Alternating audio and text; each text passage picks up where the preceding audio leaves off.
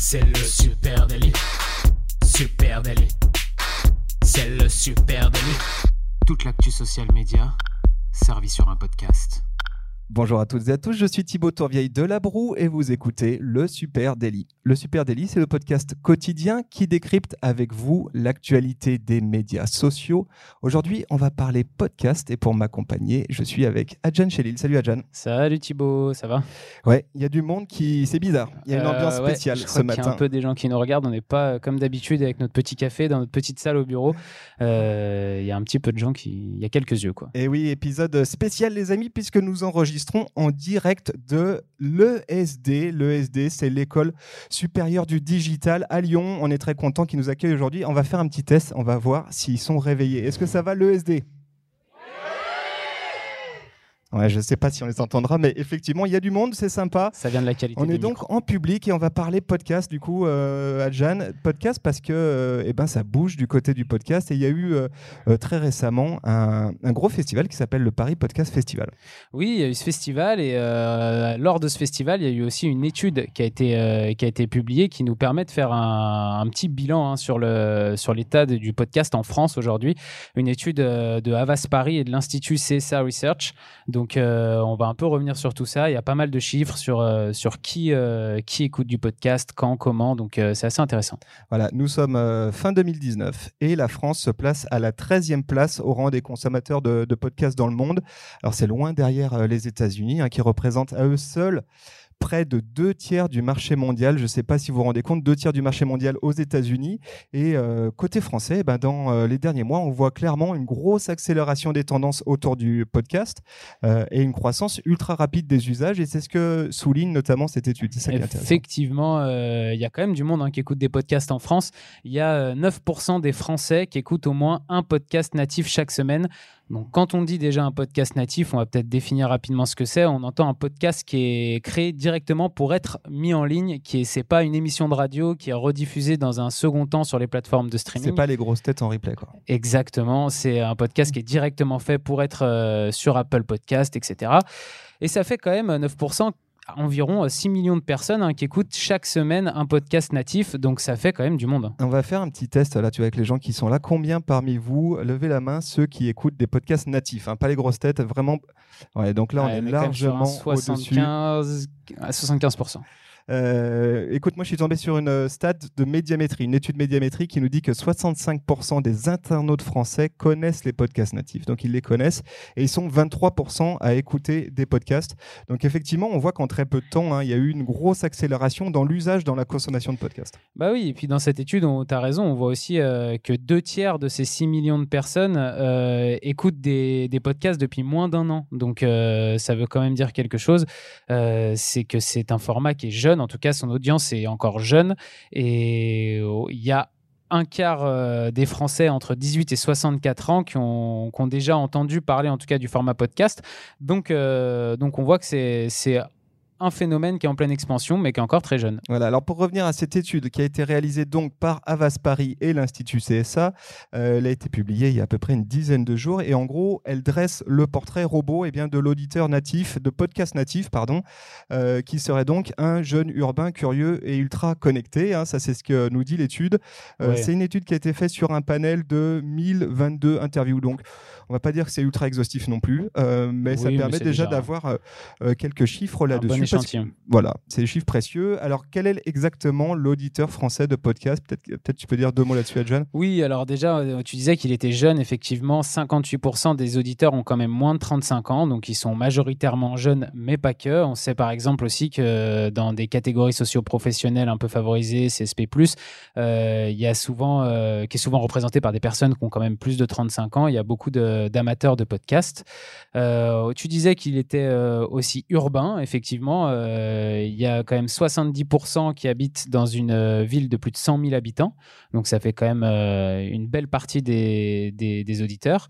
Euh, bon, après, reste à savoir aussi euh, dans, où sont les 30 euh, derniers pourcents. Est-ce que c'est des villes de plus de 50 000 habitants ou des villages? Ça, On euh, sait que nous, on nous écoute dans la Sarthe. Par exemple. Ça, on sait grâce à Camille Poignon. Mais on ça, remercie. seulement pour le grâce passage. à lui. Euh, on peut aussi dire que euh, ça, je trouve que c'est vachement intéressant. hein, c'est euh, pour les social managers les CM qui nous écoutent, l'auditeur type est fortement actifs sur les réseaux sociaux. on parle vraiment là de profils hyper connectés hein, qui utilisent massivement Twitter, notamment. 81% des auditeurs de podcasts utilisent fréquemment Twitter. Dans le reste de la population, c'est 28%. Donc, on voit qu'ils sont nettement au-dessus là-dessus. Et puis LinkedIn aussi. Bonne news côté LinkedIn. 79% des auditeurs de podcasts privilégient LinkedIn comme leur réseau social préféré. Oui, voilà. effectivement, ils sont, euh, ils sont très connectés. Après, il n'y a rien de très étonnant non plus. Hein. Euh, beaucoup de podcasts euh, s'écoutent principalement sur des smartphones, hein, on va en parler. donc, c'est une type de population qui est un peu plus connectée. En plus, on l'a dit avant, c'est des personnes qui sont assez jeunes. Euh, il y a forcément plus de personnes sur euh, les plateformes sociales euh, jeunes plutôt qu'un que, petit peu vieilles. Et puis, on peut aussi revenir dans les, les habitudes culturelles. je souris parce que un peu vieille, bon, ça, je parle pas de toi. Excusez-nous. On remarque qu'ils sont jeunes ceux qui nous écoutent. C'est ce que dit l'étude, donc on risque rien. le podcast, c'est aussi un format qui fidélise et ça, c'est vachement intéressant. la pratique, elle est entrée dans les habitudes de 74% de ses auditeurs, des auditeurs de podcast, et 68% se considèrent déjà comme des experts, hein, donc vraiment des consommateurs euh, acharnés de, de, podcasts, ou vraiment avertis, euh, et ils en écoutent de plus en plus. Et ça, c'est vrai qu'on le voit bien, c'est-à-dire euh, même dans les gens qu'on rencontre, des gens qui ont mordu à l'hameçon du podcast et qui après deviennent très rapidement des gros consommateurs. Hein. Oui, ouais, effectivement, c'est un petit peu dur de rentrer dedans. on voit beaucoup de gens qui commencent à écouter des podcasts et qui c'est un peu flou parce qu'il y a énormément d'émissions, euh, il y a énormément de, podcasts différents. Et quand on ne sait pas trop où chercher ou comment chercher, alors il y a un peu de bouche à oreille qui se fait, mais, euh, mais on a du mal à, découvrir euh, les émissions qui nous plaisent par rapport à ce qu'on aime dans la vie. C'est pas toujours si simple. Donc, euh, donc il y a une vraie marche à gravir. Et puis après, une fois que euh, ces personnes sont euh, rentrées dans le monde du podcast, on écoute 2, 3, 4, ils commencent à en écouter de plus en plus. Voilà. Et là, autre, autre info, hein, on, s'en doutait un petit peu, mais que nous donne cette étude, c'est que la consommation, eh bien, elle se fait en solitaire et en faisant autre chose. Nous, on avait fait un peu ce pari-là, hein, que vous nous écoutiez en passant, ben, quoi, en faisant la vaisselle. Et eh ben, c'est pas loin d'être ça. du côté des, usages, on écoute un podcast natif de façon plutôt solitaire, hein, 66 16% euh, l'écoute tout seul euh, au casque, 79% euh, via un smartphone, 60%. J'aurais dit davantage. Tu vois, je suis assez surpris de ce chiffre-là. Et puis les auditeurs de podcast écoutent à 70% en faisant autre chose. Et généralement, ça c'est assez drôle, en naviguant sur Internet et en faisant la cuisine ou les tâches ménagères, 40%. Tu vois, j'étais pas loin sur l'histoire de la, la vaisselle. Oui, effectivement, c'est quelque chose qu'on fait souvent euh, en faisant autre chose. Donc euh, ça peut être aussi euh, beaucoup en rentrant du travail ou en allant le matin dans les transports en commun, dans sa voiture au boulot ou à l'école. C'est c'est quelque chose qui nous accompagne, un peu comme un peu comme quand on écoute de la musique au final. C'est l'avantage de l'audio, c'est que ça nous permet de faire autre chose aussi en même temps. Ouais, et puis pour les marques, hein, ça c'est très intéressant à saisir parce que c'est des moments d'attention qui sont inexploités, difficilement exploitables autrement. Donc c'est des moments d'attention captifs qui sont bons à saisir. Euh, voilà, je, le glisse au passage des marketeurs qui nous écoutent. Et puis, euh, autre, autre chose intéressante, pas besoin d'avoir une personnalité euh, identifiée pour plaire. Ça aussi, l'étude, elle nous donne des billes là-dessus qui sont intéressantes et elle nous dit, il n'y a pas besoin d'une tête d'affiche pour faire un podcast qui marche. Oui, effectivement, c'est peut-être ce qui différencie le plus euh, le podcast des émissions de radio classiques ou de médias traditionnels. C'est que souvent, euh, ces émissions-là reposent sur, euh, sur des têtes d'affiche, comme tu dis, des présentateurs connus, reconnus, qui rassurent hein, peut-être un petit peu aussi l'auditeur. On sait que c'est Nagui qui présente, donc on, sait, on sait à quoi s'attendre. Peut-être qu'on aime, peut-être qu'on n'aime pas, mais on sait où on va.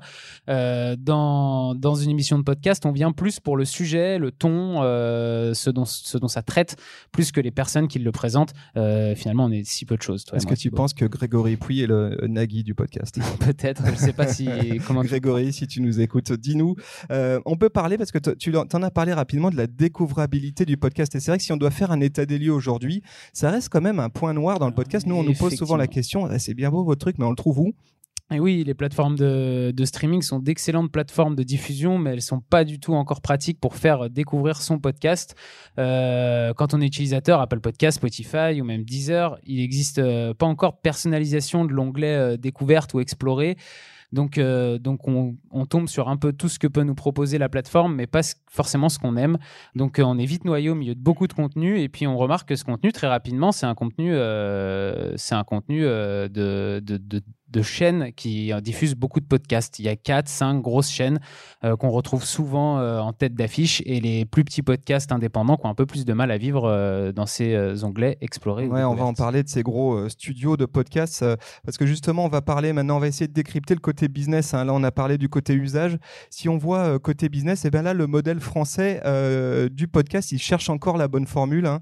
C'est clair que l'acceptation dans la publicité des podcasts, elle semble validée. On va en parler, on a quelques chiffres là-dessus. Mais côté monétisation, pour les podcasteurs, c'est encore un peu flou. Alors, il y a plusieurs modèles qui coexistent. On parle parfois d'abonnement, de financement participatif. Hein. ça, c'est une formule qu'on voit beaucoup chez les indépendants. et puis, évidemment, de brand content.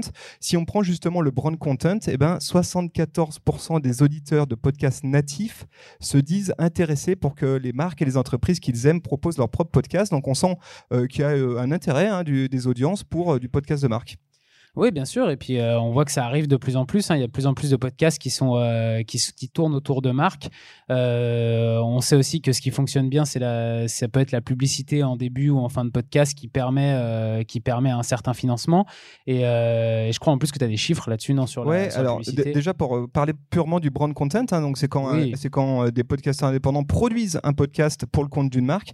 Ça, c'est la promesse du studio Nouvelle École, hein, puisque justement, tu parlais de, de mmh. gros studios de podcast. Nouvelle École s'en est et eux, clairement, leur euh, principe, c'est qu'ils produisent, ils financent leurs activités en produisant du podcast pour les marques. Alors, ils ont réalisé des podcasts pour euh, Chanel, La Maison Figaro avec un super podcast que tu sais que j'aime, qui est euh, Mouiller la chemise, pour Hugo Boss, etc. Allez voir leur site, vous verrez un paquet de refs. Effectivement, c'est comme ça qu'ils financent leurs activités. D'un autre côté, ben, il y a un autre mode de financement qui est celui de l'abonnement.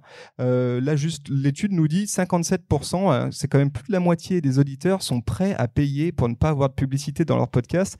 Je suis assez surpris. J'attends de voir hein, si un jour ça se fait vraiment. Ouais, c'est un chiffre qui paraît étonnant. Alors, euh, on sait qu'il y a deux trois projets hein, qui sont en train de se lancer de plateformes comme ça d'abonnement pour pour écouter certaines chaînes de podcasts.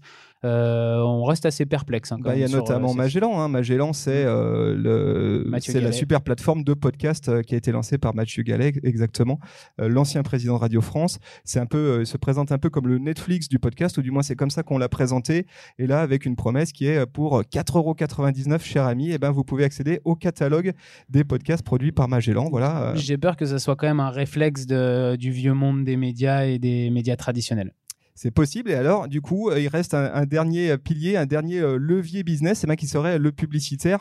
Et là, là-dessus, les choses sont en train de bouger forte, fortement, pardon. déjà, 65% des auditeurs ben, estiment que la pression publicitaire, elle est acceptable en format podcast. Ça, c'est étonnant parce qu'on voit qu'il y a une vraie saturation des audiences quant au contenu publicitaire à peu près partout sur le social media, à peu près partout là où il y a du contenu. Mais ils sont quand même 65% des auditeurs à dire ouais, on n'est pas contre un peu de pub. S'il faut, on en passe par là. Ouais, puis pour l'instant aussi, ça reste quand même assez léger sur les podcasts. C'est des pubs qui sont placées en début, en fin de podcast, euh, qui sont pas très longues. Donc euh, ça permet aussi de, mieux les digérer. Voilà, et aux États-Unis, eh bien, euh, le, business du podcast en publicitaire, c'est vraiment énorme. Hein.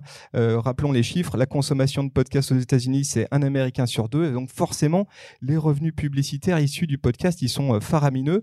Et du coup, eh ben, ça attise l'appétit d'un certain nombre d'acteurs, et notamment Acast. Acast, c'est une plateforme de placement publicitaire programmatique dans le podcast. Alors là, je m'excuse, c'est un petit peu technique, mais en gros, c'est euh, du euh, publicitaire comme tu vas en avoir sur euh, les plateformes social media ou comme tu vas en avoir avec AdSense, tu sais, sur les blogs où tu vas te mmh. retrouver avec des. en gros, tu laisses un espace disponible dans ton flux RSS, dans ton podcast, et tu dis, ben, à la dixième minute, j'ai un espace de 30 secondes, et Acast, lui, gère ses enchères de son côté et rétribue les podcasteurs. Alors ça, ce sera assez nouveau et j'ai hâte de voir un peu comment ça va être aussi accueilli par les auditeurs parce que là, pour le coup, avoir des pubs qui coupent en plein milieu ton podcast en deux, euh, ça sera peut-être un peu moins agréable qu'avoir 5 euh, secondes au début euh, avec juste le nom d'une marque qui, qui dit être partenaire du podcast. Alors, la plateforme de monétisation Acast, là, elle explose hein, aux États-Unis. C'est x2 mm. sur le chiffre d'affaires l'année dernière, donc cette année en 2019, pardon.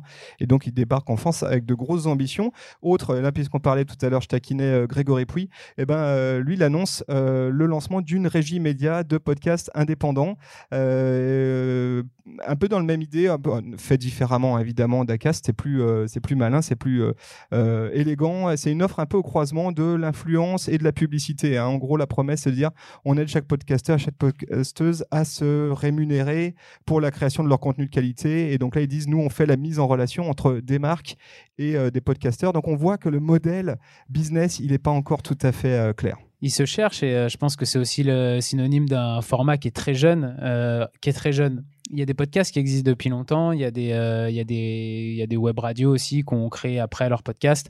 Euh, mais c'est euh, un podcast, c'est un format qui est en train de, qui est en pleine expansion, comme on le disait au début, qui a de plus en plus d'auditeurs.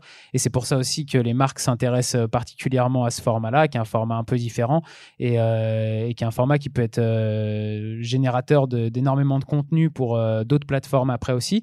Donc, donc forcément, le, format publicitaire et le format de la, comment on va se rémunérer quand on est producteur de podcast, c'est une question qui arrive sur la table aujourd'hui. Ouais, et face à tous ces enjeux hein, dont on a parlé, eh ben, le monde du podcast se structure. Il y a eu deux grosses annonces qui ont été faites à l'occasion du Paris Podcast Festival.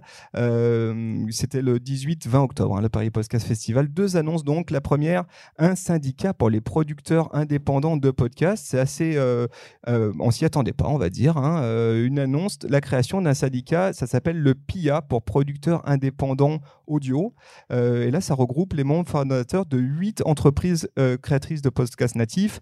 Et on retrouve évidemment eh ben, tous les gros studios dont tu parlais tout à l'heure, les Binge Audio, euh, Nouvelle Écoute, etc. Alors il y a aussi un objectif hein, derrière euh, la création de ce syndicat. Euh, qui n'est pas caché du tout, c'est simplement de dire que les créateurs de podcasts créent du contenu culturel qui pourrait être euh, euh, voilà informatif et culturel et euh, qu'il n'y a aucun budget pour le moment qui est déboursé par l'État pour aider à, cette production culturelle. Et l'objectif de ces de ce syndicat c'est aussi d'aller demander à l'État de revoir un petit peu la distribution des, des budgets culturels pour que les créateurs de podcasts en récupèrent une partie. Est-ce que c'est la clé de la monétisation du podcast, hein, un peu comme, le, comme euh, le cinéma indépendant? On, espère qu'il y a d'autres leviers. Euh, et puis, autre annonce qui a été faite euh, au moment de ce Paris Podcast Festival, un fonds public d'aide à la création. Ben voilà, on y vient.